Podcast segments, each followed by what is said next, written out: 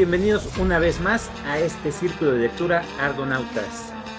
En esta ocasión vamos a presentar una obra clásica, una obra contemporánea y una obra más reciente que es de un escritor muy muy interesante y va a ser interesante que la presente el compañero que ya nos dirá de qué trata, porque es una obra actual.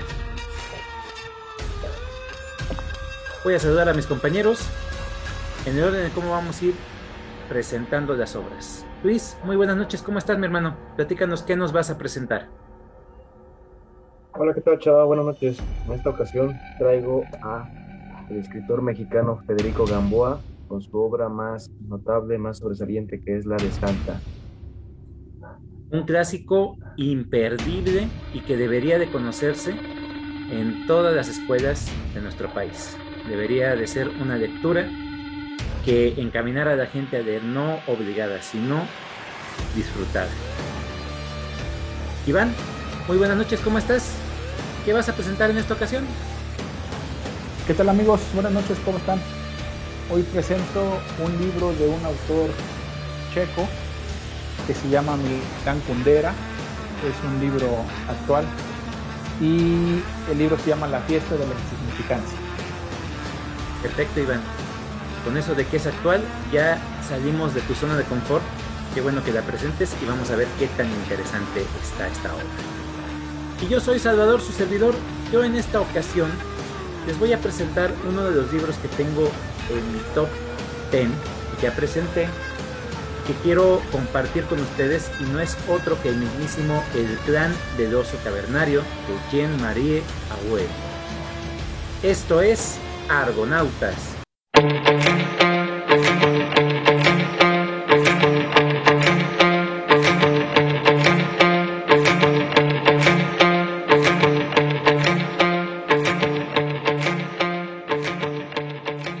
Y bueno, comenzamos esta noche mágica. Luis, adelante, los micrófonos son tuyos. Bueno, chava, a pesar de, que pues, ya llevo también tiempo aquí en, esto de la lectura de los libros, ya había escuchado el libro de Santa, más bien no me había animado a leerlo hasta apenas, es una lectura reciente, esta que les vengo presentando, Santa. Pues es un, es uno, es un libro que Federico Gamboa empezó a, escribir a finales de, de, de, mi, de 1898, creo por ahí, y terminó ya en 1903, es cuando se publicó. Es decir, mm, pues ya en los conflictos este, eh, bélicos que conocemos que hubo en nuestro país, que fue la revolución, ¿no? Entonces, este, Federico Gamboa, pues, eh, crea esta obra inspirado por los movimientos actuales que eran más famosos en, en ese tiempo, Estamos hablando del naturalismo. Principalmente él le gustaba leer mucho a Emilio Sola y, y quiso él reflejar también su estilo. Su, él, quiso siempre como que impulsar la novela, la novela mexicana. Y es por eso que crea esta obra, la cual pues es considerada un clásico, como ya dijo este, este Chava, el cual le gusta, pues yo también eh, me, eh, sí, me, sí me gustó mucho el, el, el, el libro. Y bueno, ¿de qué trata este libro? Pues Santa, Santa va a ser una, una campesina, una, una joven, pues que va a crecer alejada de la ciudad y por lo mismo pues va a ser pues, un poco inocente de las cuestiones pues, morales o reales que hay en las personas en estas relaciones que poco a poco ella va a conocer, pero también las va a vivir de la peor manera. Santa va a, va, a ser de un pueblo este, cerca de la Ciudad de México, el cual pues ella va a ser la única hija de, de, de un hogar, va a vivir junto con dos hermanos, son obreros, y su mamá, y nos habla de que pues ella es muy apegada a su familia y, y, vive bien, ¿no? O sea, ahí nos, nos, nos, trans... Esto es lo que también yo reconozco de Gamboa, que en una misma historia nos habla de distintos tiempos del, de, la, de la obra con mucha facilidad, es decir, no es, está muy marcado, o sea, de repente te está hablando del presente de, de Santa y, y, después Santa ella la que nos cuenta su, pasado, ¿no? Trágico. Entonces, así es como comienza la, obra en la cual pues ella hace como que esa regresión de, su vida en, el pasado. Y ella va a ser, pues, por lo mismo de que, pues, muy, en esta inocencia que les cuento, va a conocer a un militar, un, jefe militar, se llama Marcelino, el cual, pues, él, con una gran facilidad, pues, logra como engañarla, engatusarla para aprovecharse de ella y, pues, lograr lo cometido, ¿no? Que era este, abusar de ella y, y finalmente logra embarazarla, pero después él se va, se marcha y no se hace cargo de, de, este, este embarazo, ¿no? Sin embargo, Santa pues no quiere tener bebé, entonces ella pues lo aborta y va a ser una desilusión, una decepción familiar lo que ella pues vivió, ¿no? Entonces, su mamá junto con sus hermanos pues la corren de la casa sin más, es, una, hay que vernos a, a esa época y, y, para ellos pues fueron realmente ofendidos por ese comportamiento que pues era para la época muy, muy mal, mal visto de Santa que haya con, con otro hombre.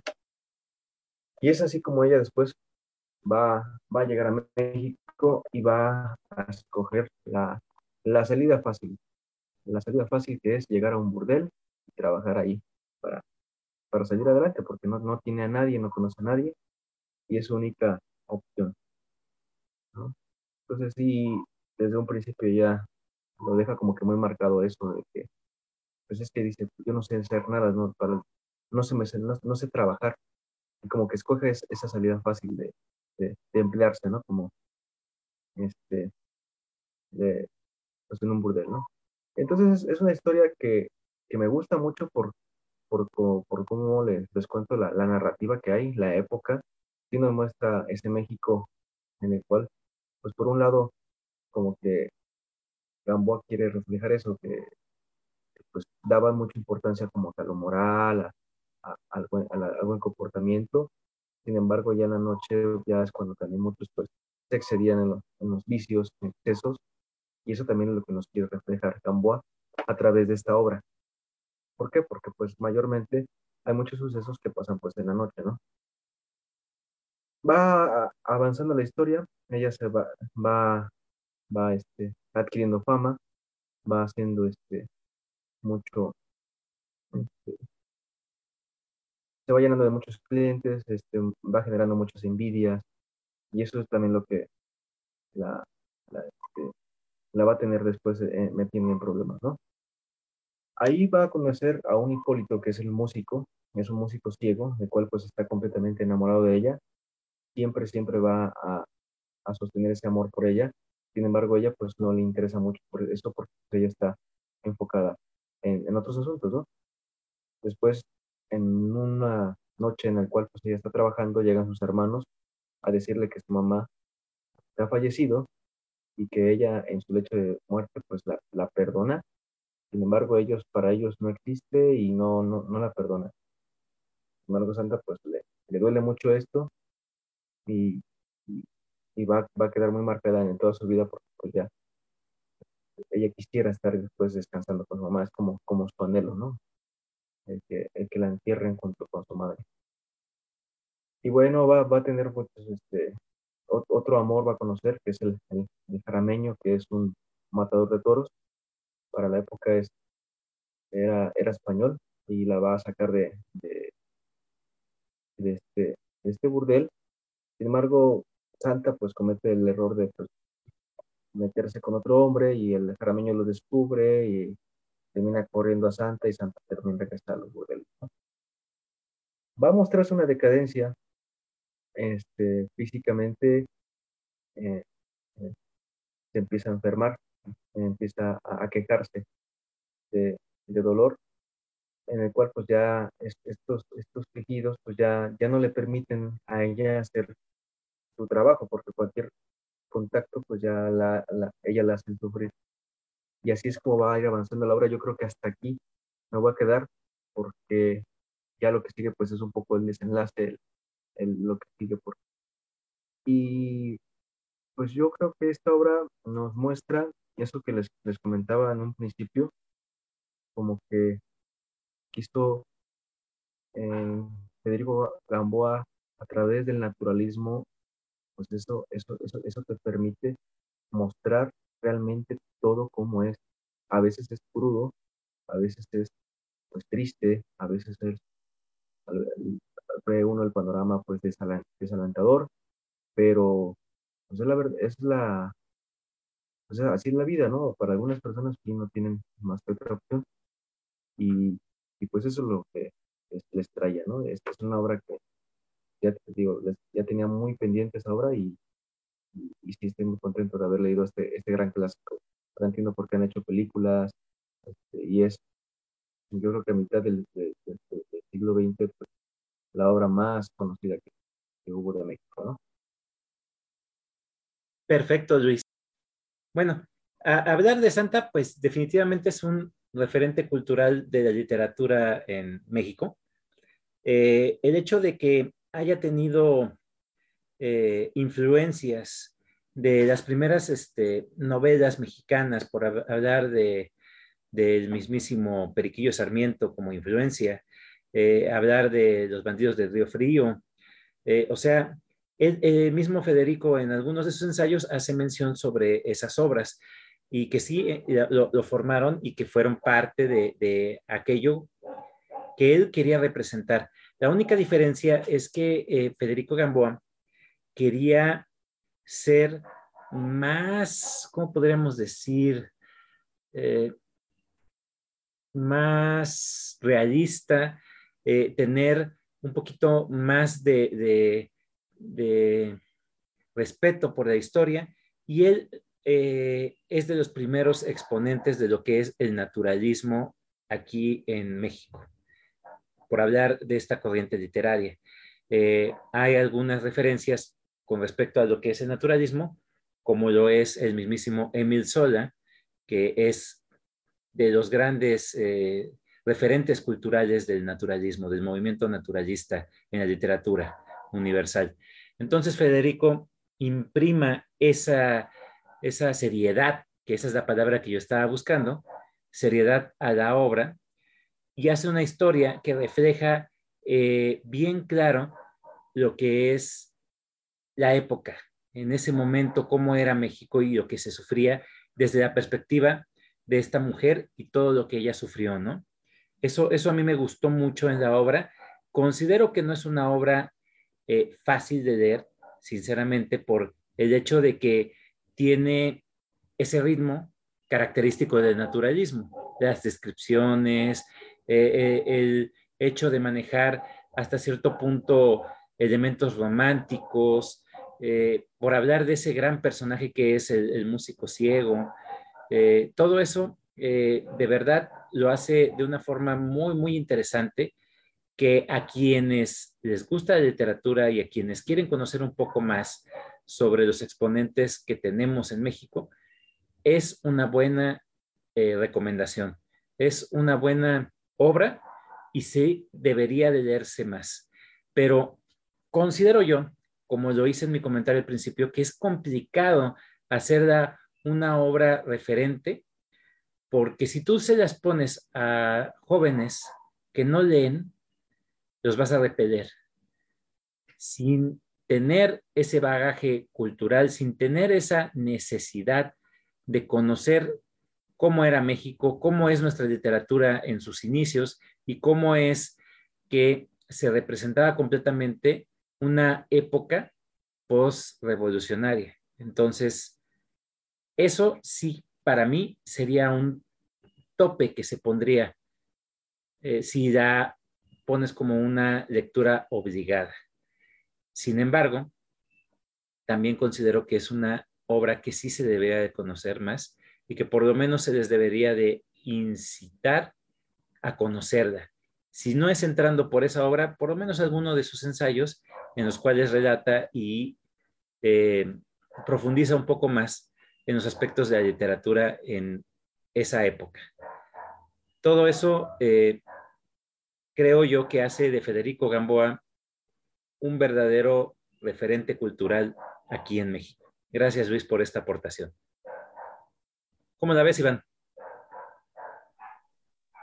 Pues hablar de Federico Gamboa es, yo creo que de uno de los pilares más grandes que tenemos en la, literatura. Eh, en una ocasión ya lo había llevado un compañero al círculo, lo recuerdo bien, al, buen Raúl con este libro de, Santa. Eh, sin embargo, lo llevó como, como, como, lo, como lo iba leyendo al momento, no lo iba platicando. Y, hoy, obviamente, la, reseña de Luis me hace, me hace todavía como más, eh, como más claras las ideas, ¿no? Eh, cuando te dan la reseña general, en aquella vez era como, como un capítulo, los capítulos cada vez que lo iba presentando. Sin embargo, a mí lo que, siempre me ha llamado la atención de este libro es el, tema que, lo llevan prácticamente la literatura, ¿no? Como el tema de la prostitución tal cual. Y, una de las cosas que mencionó Luis al principio, como el tema del aborto, eh, para aquella época creo que pues eran eh, tabús, ¿no? Si todavía el día de hoy siguen siendo temas tabús, creo que para aquella época era todavía mucho más. Y son algunas de, las cosas que, que, pienso yo que a veces los escritores meten a propósito precisamente para, para, para hacer esa diferencia, ¿no? O para poder dejar esa enmarcación distinta a lo que, a lo que escriben los demás. Y creo que eso es lo que hace eh, Federico Gamboa con esta, con esta obra de Santa que, que después se llevó al, al cine, ¿no? Como, como ya mencionaban. Eh, creo que sí es un parteaguas, es un parteaguas en la, en la literatura. Y bueno, pues el hecho de, de tener a, a, estas historias pues reseñadas aquí en el, en, el, en el círculo, pues a mí me gusta mucho porque, porque nos hacen ver a veces hacia otros horizontes, ¿no? Que probablemente y, y que muchos lectores no, no conocen a, a, Federico Gamboa y que cuando lo descubren o cuando lo descubrimos, pues nos damos cuenta que, que es otra, otro tipo de, de corriente el, el naturalismo y, y, y, anima a mucha gente a leer, ¿no? Hay mucha gente que, que le agarra por esa, por esa corriente y, y, se abre nuevamente al, mundo de los libros. Y pues agradecerle a Luis por la, por la reseña que nos, que nos ha traído y que nos, que nos ha compartido y pues ya nos dejó picados ahí para saber cómo, cómo concluye esta obra. Sí, por supuesto. Muy, muy interesante. Ok, continuamos. El siguiente voy a hacer yo.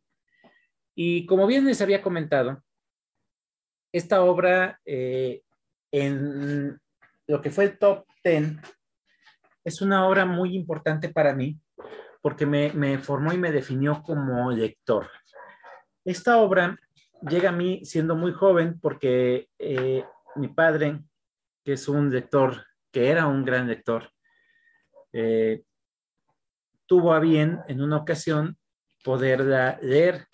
Y pues yo la quise leer estando joven, y también porque habíamos visto la película, la adaptación que hicieron eh, en un canal que se dedicaba a sacar eh, supuestamente eh, obras culturales, películas, series, que era el Canal 11 aquí en, en, Morelos.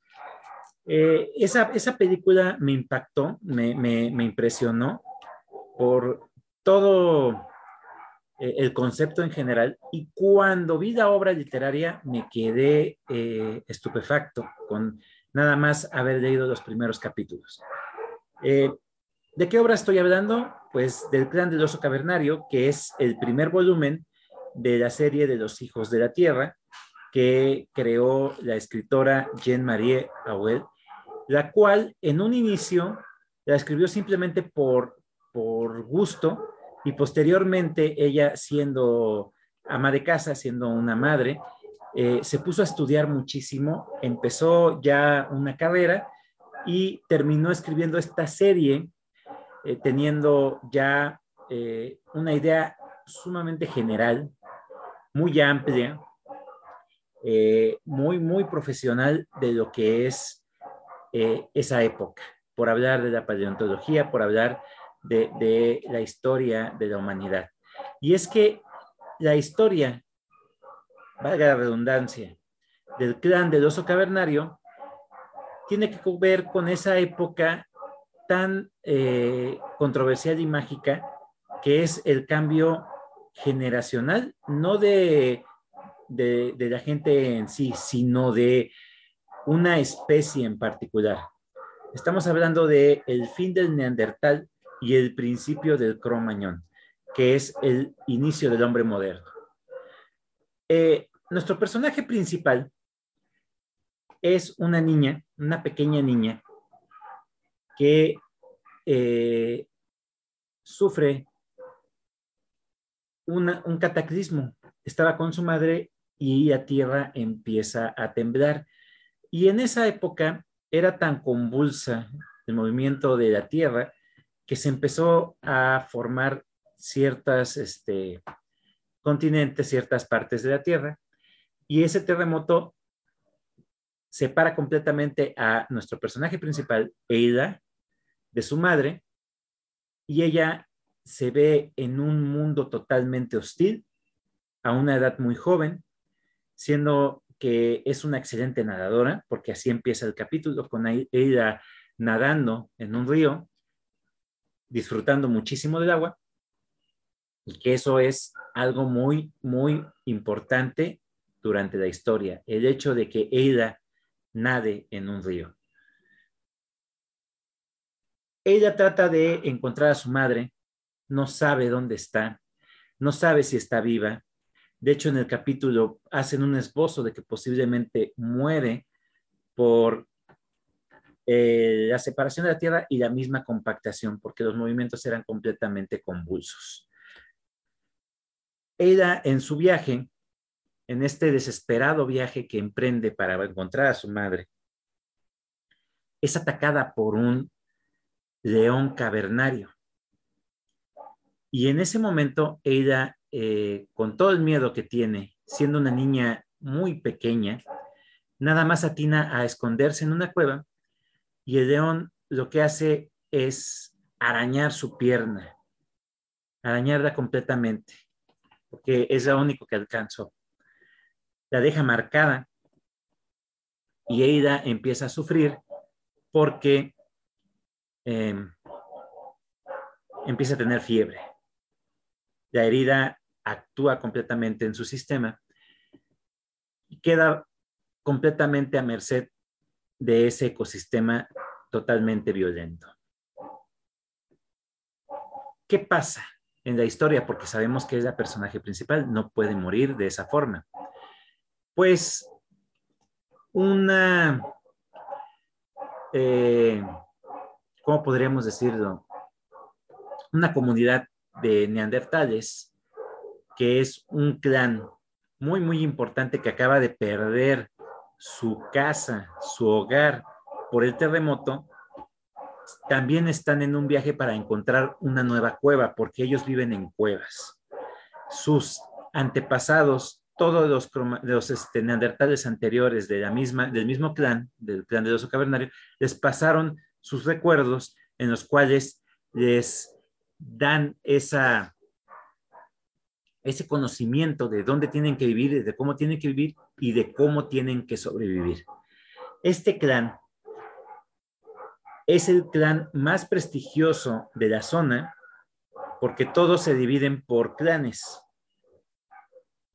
Y este, en este clan hay una curandera, una curandera que acababa de perder a su hijo.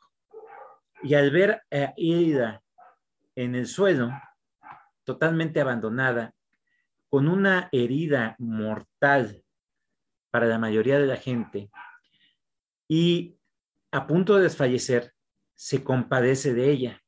Pero el clan al observarla, la gente que conforma al clan al observarla, ven que es una persona de los otros, así la llaman, de los otros.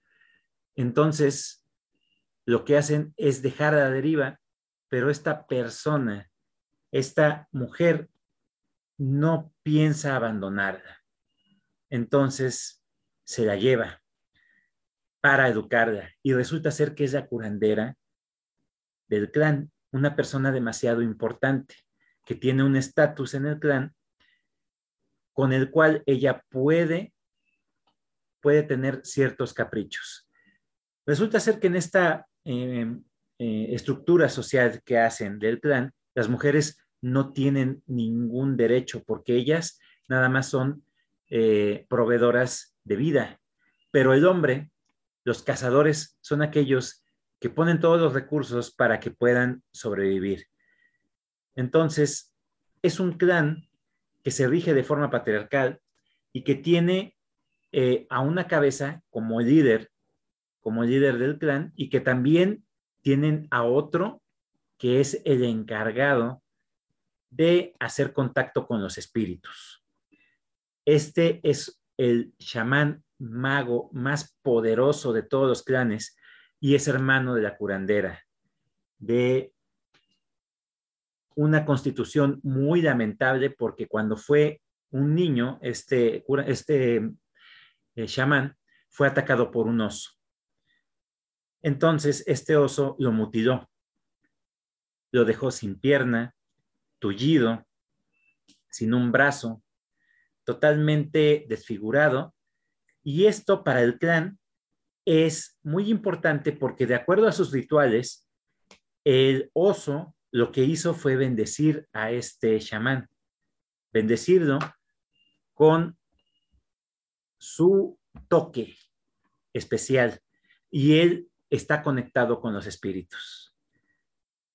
Ella representa completamente un mundo totalmente desconocido para estas personas y es que ellos no pueden entender nada que sea fuera de sus tradiciones y eso todavía hace que ella sea repelida por todos ellos. El simple hecho de que ella ya tenga desarrollada sus, cuerdas vocales y pueda pronunciar palabras desconcerta completamente al clan porque los neandertales no tienen cuerdas vocales. Ellos se comunican mediante sonidos guturales y mediante eh, señas con las manos, con el cuerpo completo. Es una comunicación demasiado íntima, demasiado personal, que tiene que ver mucho con la conexión que ellos tienen siendo parte de este clan. Entonces, a ellos les parece muy extraño el simple hecho de que ella pueda hacer palabras. Otra cosa que también les parece extraño es que ella llore cuando se le regaña. Y es que para ellos también es algo muy importante llamarles la atención a los niños porque es parte de la formación y de cómo ellos tienen que crecer. A pesar de que los niños crecen ya con los recuerdos del clan. Y bueno, ella se va desarrollando, va teniendo mucha curiosidad y esa es una de sus características y característica de la raza cromañón que empiezan a razonar, que empiezan a hacer deducciones, que empiezan a observar y ella en este mundo tan caótico empieza a ver la belleza del mismo mundo y la crueldad del mismo mundo. Eh, todo esto que les estoy platicando a mí me pareció demasiado interesante por el simple hecho de que Jean-Marie Auel haya conectado y haya hecho toda una historia en base a cosas que no sabemos si existieron en realidad, pero que ella lo que hizo fue hacer un estudio de la época, hacer un estudio de los fósiles, hacer un estudio de lo que se pudo haber realizado como lo son las teorías de la época prehistórica del hombre. Eso me pareció muy interesante plasmado de una forma magistral, siendo que estamos hablando de literatura, no de imágenes. Y eso me pareció todavía más interesante. El simple hecho de que tú verdaderamente te imagines cómo es que los neandertales se comunican. Eso me parece bárbaro. Ahora bien, la historia, lo que les acabo de platicar, no he platicado absolutamente nada, simplemente es el inicio de la historia.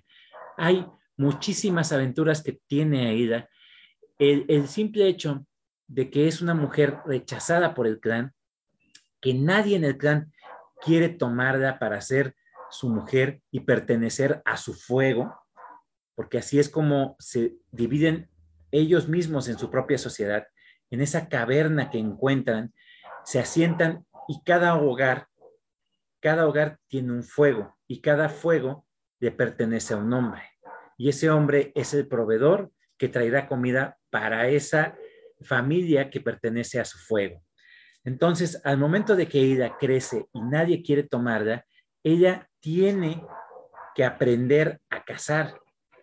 Y hay una parte en la cual ella aprende mediante la observación a utilizar una herramienta que es muy, muy em, infravalorada por los jóvenes guerreros, que lo único que les interesa es la fuerza, porque esa especie, los neandertal, tienen una constitución demasiado robusta y tienen una fuerza muy, muy grande. Entonces no les interesa esta arma que es la mismísima onda, a la cual Eida aprende a utilizar. Y estamos hablando de una onda de la época que es totalmente rústica, es un cuero que tiene que ingresarse en uno de los dedos para no perder la, la, la, fuerza y no perder la misma onda, es algo muy complicado de utilizar, pero que Ida, mediante la observación, aprende a hacerlo y practica constantemente hasta volverse una verdadera maestra en el arte de la casa con la onda. Es así como ella va pasando una prueba tras otra, siendo que también está penado el hecho de que una mujer toque una arma. Y es ahí donde ella empieza a tener precedentes, a, hacer precedentes en la historia del mismo clan, en la historia de los mismos, eh, eh, del mismo conocimiento que ellos se pasan, porque Eida es la primer mujer cazadora de la historia del clan. Al igual que es ella la primer mujer aceptada como aprendiz de su madre para ser una curandera, sin ser su hija directa, y siendo que también tiene posteriormente esta mujer una hija legítima, una hija suya propia, que tiene el conocimiento de ser, para ser curandera, porque su madre se lo hereda. Entonces, ella va pasando prueba tras prueba, van teniendo muchísimas aventuras. Hay un capítulo en el cual eh, Jean-Marie describe lo que es una bellísima, hermosa y totalmente aventurera casa de un mamut por parte del clan, cómo se administra y se distribuyen para poder cazar a un animal demasiado majestuoso. Y también hay una parte del libro que se me hizo increíble, que es cuando el clan tiene que viajar, porque cada año se reúne todos los clanes de esa zona para poder compartir conocimiento y para poder realizar sus rituales. Es una historia muy, muy hermosa. Es increíble la forma en cómo Jean María va relatándote todo esto. Hay personajes muy, muy, muy carismáticos y otros muy aborrecibles, como lo es Broad, que se dijo del líder y que él siempre va a estar en contra de Ida, porque ve mucho peligro y ve algo que nunca va a entender, que es el cambio, que es la evolución. Y es ahí donde la, historia se entrelaza entre esas dos personas y también van a tener una participación muy importante en los siguientes libros que Jean Marie escribió sobre esta gran saga. Ahora bien, la historia tiene un final que se podría haber terminado ahí, pero también continúa con la, historia de Ida. No les voy a comentar más porque creo que podría eh, desentrelazar completamente la, parte más importante del primer libro, pero creo yo que con lo que les he platicado es suficiente para intentar eh, atraerlos a que puedan leer esta gran obra o por lo menos conocerla o por lo menos haberla escuchado y espero que se interesen por ella. Adelante, Luis. Bien, este, gracias por compartir este este libro, como que en una ocasión me, me regalaste uno de los que tienes tú, como, y sí, la verdad es que sí se me hace muy interesante, sobre todo la época y el atrevimiento de escribir sobre los primeros humanos, las razas que hubo y cómo vivían, cómo, cómo era la vida, es como la, la pinta, era así, muy hostil, ¿no? Para, para uno con ojos de, de, de, este tiempo, pues ve realmente una vida muy difícil, una época muy, muy dura para el hombre, en el que pues todo este, era un riesgo, ¿no? Yo creo que ahí el temor era a veces por esto, tener que vivir en, en, grupos, porque andar así solos, pues sí, era muy probable, probable que cualquier cosa pues acabara contigo. Pero bien, bien, bien, la, la historia me, me, me, llama la atención, todo, todas las relaciones que hay con este, con esta, con este, no sé, grupo este, que llega de otra, de otra especie, ¿no? Pero está, está bien, gracias por, por, por compartir este, libro. Claro, y me quedé corto, porque la verdad es que Jean-Marie relata desde la constitución social que tienen este, este clan, eh, la cuestión religiosa que manejan, hablando de los tótems, cada, cada, integrante tiene que tener un tótem y es parte muy importante de, la historia, de la forma en cómo te describe las armas que se utilizaban, siendo que, que, que estudió mucho los fósiles de las mismas, esta Jean María Well, y también eh, cómo, cómo, ella eh, desarrolla los lenguajes. Eso me pareció sumamente hermoso. Eh, todo esto se ve conjugado en el libro. El hecho de que, eh, la personaje sea, una, niña muy, muy inquieta y, y muy, muy este, eh, analítica me pareció muy interesante, la forma en cómo la, manejaron. Y conforme va avanzando la historia, conforme van avanzando los libros, cada vez va creciendo más el personaje. Y eso me gustó muchísimo en toda la obra en general. ¿Tú cómo la viste, Iván? Pues muy interesante, Chava. La verdad es que es un, es un libro que, que te, lo, te lo he escuchado, que en algunos momentos lo has, lo has comentado, lo has oído a colación. Y, y, estos, estos libros, a, a raíz de, de, esas breves explicaciones que fuiste dando hasta hoy que nos, nos presentaste el libro, pues me hicieron buscarlo, la verdad, porque creo yo que son pocos escritores los que se atreven a hacer una, voy a decirlo así porque no encuentro las palabras, pero voy a decir que es como una historia completa.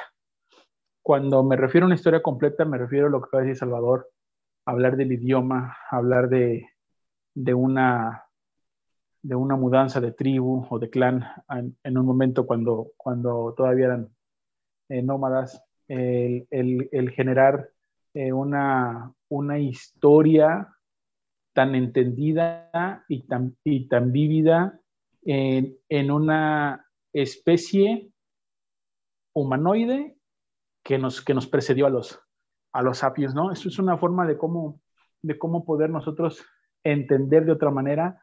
Creo yo que son de esos los libros los que, los que te enseñan, los que te educan, los que te, te hacen entender y creer que en otro, en otro momento, en otra era, en otra historia, pues prácticamente también se podía vivir una, una, una ambientación, una, una aventura, una novela, una comedia, que existiera una familia y, y, algunos, algunos detalles que fuiste mencionando que se me hacen muy interesantes y que obviamente se requiere que, que en este caso la, la, escritora pues, pues entienda como el tema del, de, del fuego o de, o de, los hogares.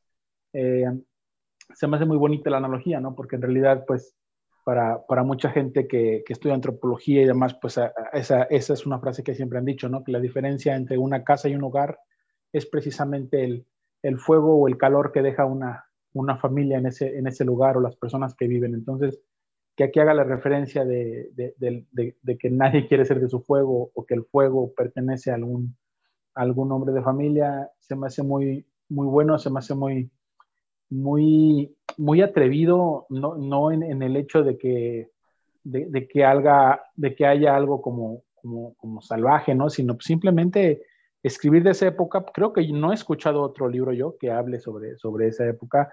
Obviamente cuando lo narras, pues me, me recuerdo las películas, ¿no? Que de esas películas sí hay varias, eh, o bueno, por lo menos yo no conozco este, más, más bibliografía, pero en películas sí, y, se me viene mucho a la mente la, esta última de infantil que, que hicieron, la de los Cruz, que me gusta mucho esa película, y, y eso que dicen, ¿no? Del, del, hijo, del hijo mayor que, que tiene, se vuelve como un poco el antagonista, su forma de ser, su forma de pensar. Y, y si lo comparamos, digo, no, no, no quiero como generar divisiones o, o, polémica tampoco en el grupo, pero, pero si, lo, si lo comparamos en, un, en, una, en una escritura muy completa, pues yo me imaginaría, pues a lo mejor El Señor de los Anillos, ¿no? Que es otra historia muy, muy, muy completa, o las que hemos platicado acá, o, o Juego de Tronos, o sea, que son, que son libros que tienen como muchas vertientes, que tienen como muchas áreas, que tienen como muchos, como muchos aspectos de dónde tomar. Y, y, yo aplaudo mucho eso cuando, cuando los escritores le, le invierten demasiado, porque una cosa es tener el talento, otra cosa es tener la facilidad, pero aunque tengas el talento la facilidad, no creo que, que, que, sea cosa menor escribir un, un, libro como estos y además que te dices que es una saga, pues obviamente eh, tiene su mérito por el simple hecho de ser un, una historia completa, una historia grande. Y sí, sí, sí, ya estos libros ya los, ya los conseguí para el Kindle. Este, espero próximamente aventarme el, el, primer, el primer número, que es este, ¿no? El del plan del oso cavernario. Y espero poder este, ya compartir, pero con un poquito más de, de conocimiento de la obra. Y pues gracias, Chava, por compartirnos este, este gran libro. Perfecto, Iván. Eh, pues no cierres tu micrófono para que continúes tú esta, esta gran noche y nos presentes a Milán Kundera. Perfecto, perfecto. Pues hablar de, de Milán Kundera es, es hablar probablemente uno, uno de los escritores más eh, prolíferos y conocidos eh, en un país que no tiene muchos escritores, o bueno, yo después de, de Kafka creo que no, no leí otro, otro escritor checo. Eh, cuando yo vi los libros de Milán Kundera, a, mí siempre me llamaron la atención y, y, no sé por qué yo, yo no lo ubicaba en Europa, yo, yo, a mí se me hacía que era un tipo como más asiático. Eh, voy a platicar un poco más acerca del, del contexto y de lo que, lo que me dejó el libro que realmente la, la obra, y ahorita les voy a decir por qué. El libro de la fiesta de la insignificancia es un título que yo ya lo había, lo había visto en las librerías y, y, me había llamado muchísimo la atención. No sabría qué esperar de él, pero pues obviamente por el título, pues yo dije, pues va a hablar como de cosas insignificantes o, o, va, va, a tratar de serlo así, ¿no? Eh, sí me daba la idea, obviamente, que no era una, como, como una obra, como, como, una, como un trama corrido. Y efectivamente, el, el, libro viene dividido por, por, capítulos muy breves. No es tan grande el libro, no, no pasa las 120 páginas. Y lo, y lo más interesante de todo esto me dejó luego, luego en el, en el principio del libro, que son dos amigos que se encuentran y uno al otro le, le, comenta pues que no le ha pasado bien, que, que se ha sentido enfermo y, y que le han detectado pues una, una enfermedad degenerativa terminal, ¿no? Entonces, pues uno luego, luego piensa como si fuera un SIDA, un cáncer, ¿no? Pero el amigo, en vez de preocuparse por él, le empieza a decir, ah, si no te preocupes, esas cosas pasan, ¿no? Y empieza a comentarle sobre otras cosas completamente fuera de lugar, que normalmente en una plática, digo, pensada, pues no, no sucedería, ¿no? Cualquier persona, pues a lo mejor se preocuparía por la otra persona y demás brinca un poco la historia, después salen otros dos personajes por ahí y le explica que su mamá está muy enferma, que está a punto de morir, pero no piensa ir a verla porque tiene que ver una galería de arte que acaban de, de poner muy importante en no sé dónde. Y, y, entonces ahí me fui dando cuenta de qué iba más o menos el libro. ¿no?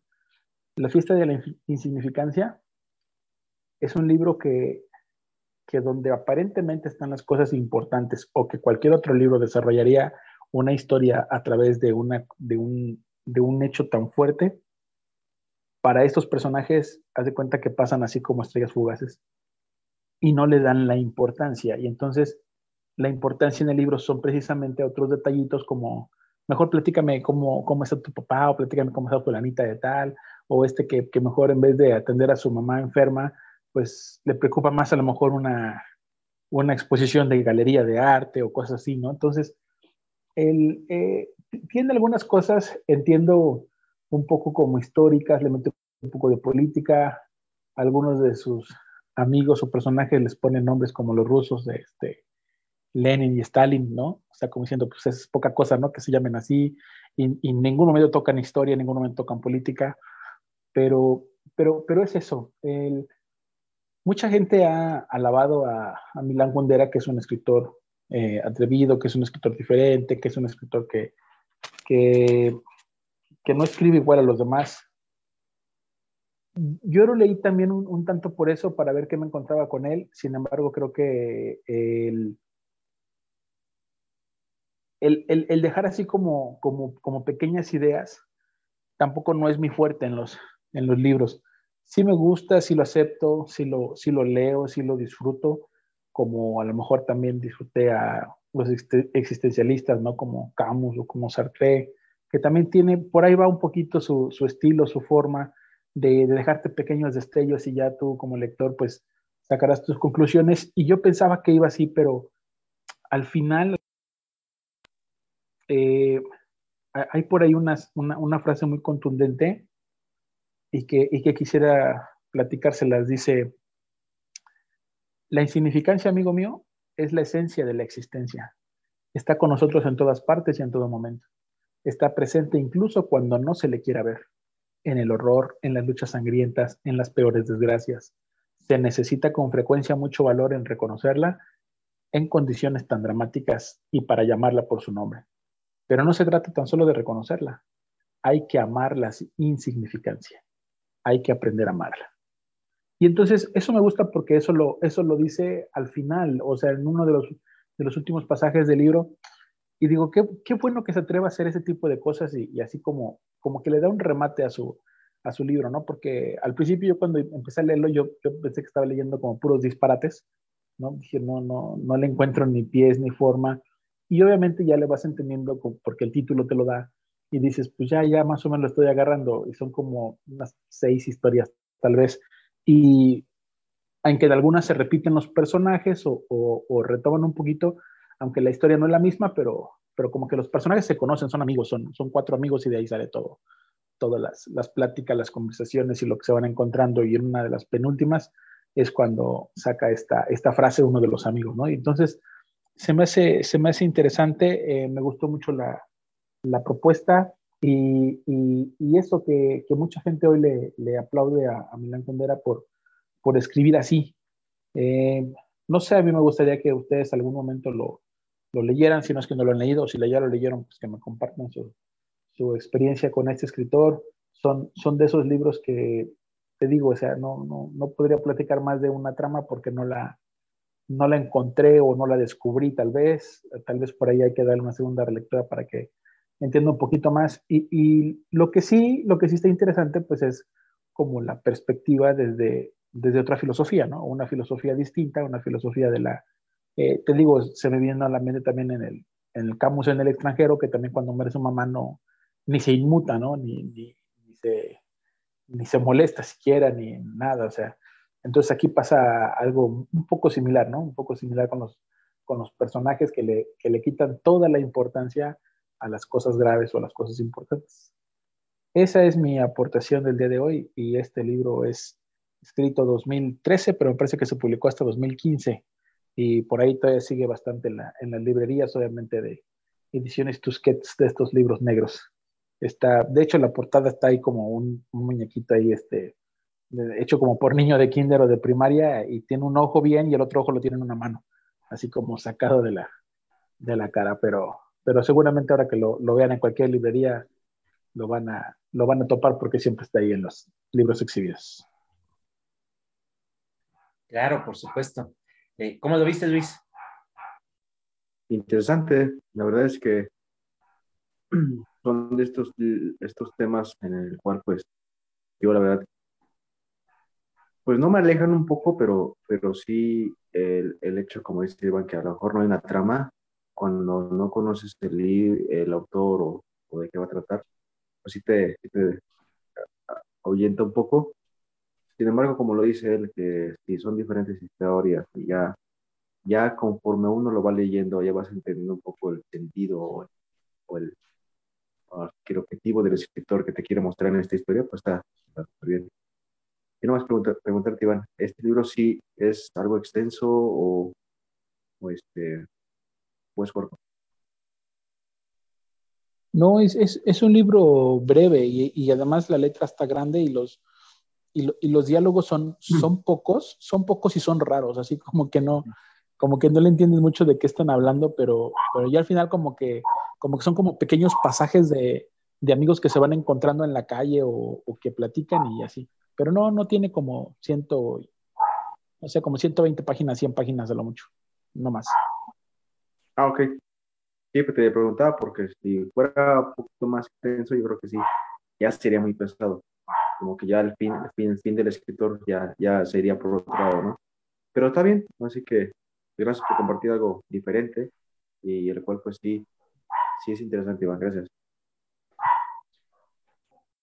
Claro, eh, híjoles, es que hablar de, de Milan Kundera, eh, pues es un escritor, como bien lo comentaste, muy prolífico. La mayoría de la gente, si lo tiene como referencia, pues siempre va a pensar en La insoportable de verdad del ser, que es una obra muy, muy eh, hermosa. Eh, también me, me acuerdo de, este libro, la, broma, de la inmortalidad, la identidad. O sea, tiene muchos libros que tienen ese tipo de, de títulos. Eh, el libro de la risa, uh, la ignorancia. Y, este, y la verdad es que eh, es, un, es un gran re representante de su, de su literatura, hablando de, los checos. Eh, eh, yo sí conozco un poquito más de, de, autores, tengo algunos muy, muy, muy queridos, pero, pero bueno, este, el problema es que la mayoría de la gente se va casi siempre por, por, lo que conoce, ¿no? Y hablar de la literatura checa es un, un mundo totalmente aparte.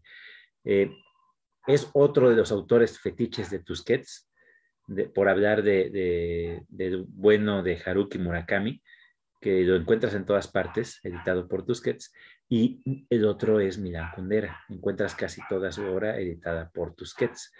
Eh, yo celebro mucho que hayas traído esta, esta obra, no la he leído, la verdad. Eh, eh, me pareció muy, muy buena, muy, muy interesante y la verdad es que la forma en cómo, cómo lo presentaste me pareció hasta hermosa, eh, la, la, escritura de este cuate. Entonces, de por sí que con la referencia que tengo de Insoportable de verdad del ser, que me parece una obra muy, muy buena, eh, me animas completamente a leer esta, esta segunda obra de él, que no tengo, pero por ahí tengo otra, tengo la inmortalidad y creo que la broma, por ahí está, aparte de la insoportable de verdad del ser. Eh, muchas gracias por, por esta aportación. Iván, y creo que fue muy, muy interesante y, fuera de, de, lo que me tienes acostumbrado, de que me presentas. Eso me agrada mucho. Perfecto. Eh, vamos a pasar a esa parte que tanto les gusta, que es puntuar a los libros. Y vamos a comenzar con Luis. Luis, ¿cuántas estrellas le damos al buenazo de Federico con esta obra de Santa? El libro de Santa te lleva cinco estrellas me gustó mucho la época, la, la ambientación de los personajes y sobre todo como que ese ese conflicto moral que hay y que siempre va a existir, yo creo que con respecto a ese oficio, ¿no? Por eso creo que le doy cinco estrellas por este atrevimiento y, y muy contento. Cinco estrellas. Perfecto. Iván, ¿cuántas estrellas damos a Millán Kundera? Híjole, presento que les voy a echar a perder la calificación perfecta, pero eh, es bueno el libro, es bueno el libro. Eh, como dice Luis, eh, si, hubiera sido más largo tal vez hubiera bajado muchas estrellas. Me gustó el, el, remate que hace el final y hace la explicación de la insignificancia y eso le hizo subir una estrella más y le voy a poner cuatro estrellas por el, el atrevimiento y el, el mirar hacia otras cosas que normalmente no, no miramos hacia lo insignificante. Cuatro estrellas. Pues, pues sí, sí, sí nos echaste por la borda del programa porque pues, eh, ¿por qué voy a puntuar a, El clan del oso cavernario. Bueno, ni siquiera tendría por qué decirlo porque pues está en mi top 10. Eh, ya sabrían qué calificación le pondría yo. Pero vamos por partes. ¿Por qué puntuarla? La calidad narrativa que demuestra Jean-Marie en esta primera obra, que es su, ópera prima, me parece muy bien lograda. Eh, el ritmo es excelente. Eh, el desarrollo de los personajes, ni cómo, cómo decirlo, ni cómo describirlo, me parece muy bueno. Y todo lo que tiene que ver eh, con la historia, con, con la cuestión paleontológica, con la eh, investigación y realización de todo lo que tiene que ver con la, vida en sí de la época me parece eh, increíble. Y el plus del lenguaje me parece soberbio. Entonces no hay estrellas que le alcancen a esta obra para que yo pueda decirlo. Eh, me quedo corto al decir que le doy cinco estrellas. Y es así como hemos llegado al final de este programa, esperamos que les hayan gustado estas obras que les hemos presentado, que por lo menos les hayan interesado, porque esa es nuestra finalidad. Nosotros queremos compartir historias con ustedes. Eh, nos encanta hablar de libros, de esta pasión que es la lectura. Y pues no somos críticos literarios, pero lo hacemos con mucho cariño. Eh, me voy a despedir de mis compañeros. Esta noche fue muy, muy interesante y muy, muy bella al presentar estas obras. Y pues no me queda más que agradecerles a mis amigos. Luis, muy buenas noches. Buenas noches, Chava. Iván, otra vez, otro círculo más juntos, compartiendo lo que más nos gusta. Espero que también a la gente también les haya gustado estos libros que se presentaron. Y bueno, nos seguiremos viendo con más libros. Saludos. Iván, buenas noches. Buenas noches y un saludo a toda la gente que, que nos escucha programa a programa a todos mis amigos del Círculo de Lectura Argonautas, un saludo para ellos también. Y sí, fue una, una noche interesante, ¿eh? fue, fueron tres obras buenas, eh, con, con, mucho, con mucha carga y, y, me, voy, me voy contento de este, de este círculo de esta noche. Gracias por compartir y nos vemos en el próximo programa. Y yo soy Salvador, su servidor. Les recuerdo que tenemos redes sociales, nos pueden encontrar en Facebook tal cual Círculo de Lectura Argonautas, y ahí pueden escuchar desde el primer programa de la primera temporada hasta el más reciente de la cuarta temporada. No me queda más que decirles gracias totales, nos vemos en un próximo episodio.